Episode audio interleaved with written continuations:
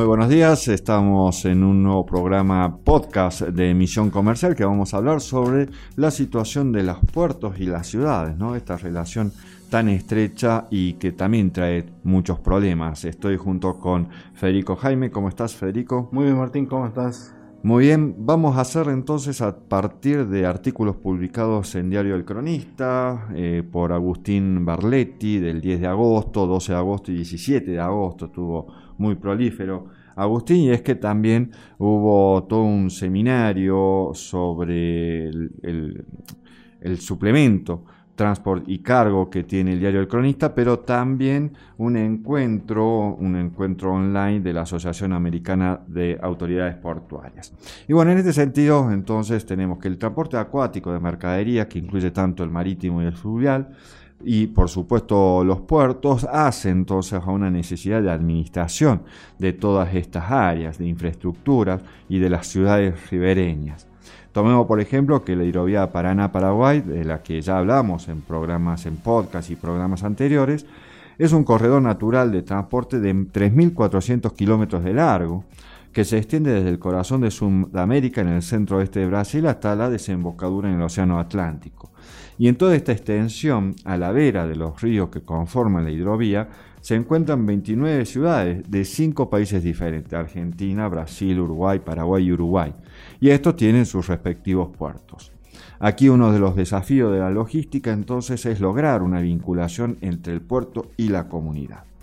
También tengamos en cuenta que la bajante histórica del río Paraná no solamente afecta al tipo de buque y a la cantidad de carga que pueden transportar saliendo del país o llegando hacia la Argentina, sobre todo Puerto de Rosario, Puerto de Santa Fe, sino que también afecta, por ejemplo, al abastecimiento de agua que se va a potabilizar para las poblaciones cercanas y también el enfriamiento de los reactores de la central nuclear Atucha.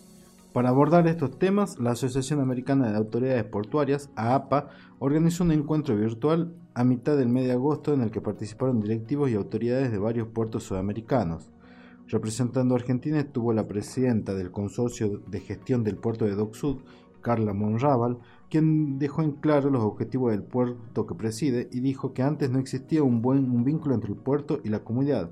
Por eso empezamos un plan con la municipalidad para generar un vínculo con ellos a través de diferentes ejes, el de la sustentabilidad, el del fortalecimiento interno, el de la promoción de mercados, el de la infraestructura y el de género. En ese sentido agregó que para crecer en el agua tenemos que crecer en la tierra y ordenarnos. Por el lado chileno, el encargado de hablar fue Carlos Mondaca, gerente de asuntos públicos de la empresa portuaria San Antonio, y durante su exposición sostuvo que un megapuerto necesita una mega ciudad y un puerto de gran escala necesita una ciudad de gran escala. Y todo esto tiene que ver con el empleo, la conectividad y el medio ambiente, que vaya todo de la mano del mismo proyecto. Ecuador también dijo presente a través de Pablo Rizo, presidente del Directorio Autoridad Portuaria de Guayaquil, quien informó sobre las iniciativas para integrar la ciudad al puerto. Mencionó que sueñan con una ciudad sin tránsito pesado, que se maneje por vías alternativas, con mejoras en la seguridad, en la ecología y en la eficiencia operativa. Del lado brasilero estuvo Jean Paulo Castro Silva, de la compañía Docas de Río de Janeiro, y Castro Silva concluyó que se debe comprender, todos deben comprender, que lo que hacemos en el presente tiene un impacto en el futuro. Si no tenemos ese cuidado siempre, los desafíos serán mayores.